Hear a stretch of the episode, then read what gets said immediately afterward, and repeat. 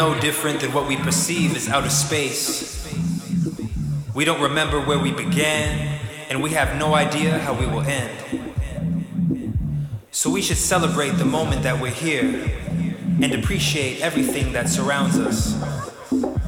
Animate or inanimate, living or dead, natural or artificial, everything has its place in this wonderful chaos. We're all one. We only believe we're separate because life is just an illusion. We all have our individual, unique perception of reality. None of us are right or wrong. Don't limit yourself to rules that humans have constructed. Good or bad, right or wrong, up or down, these constructs don't exist when you're multidimensional. You just are.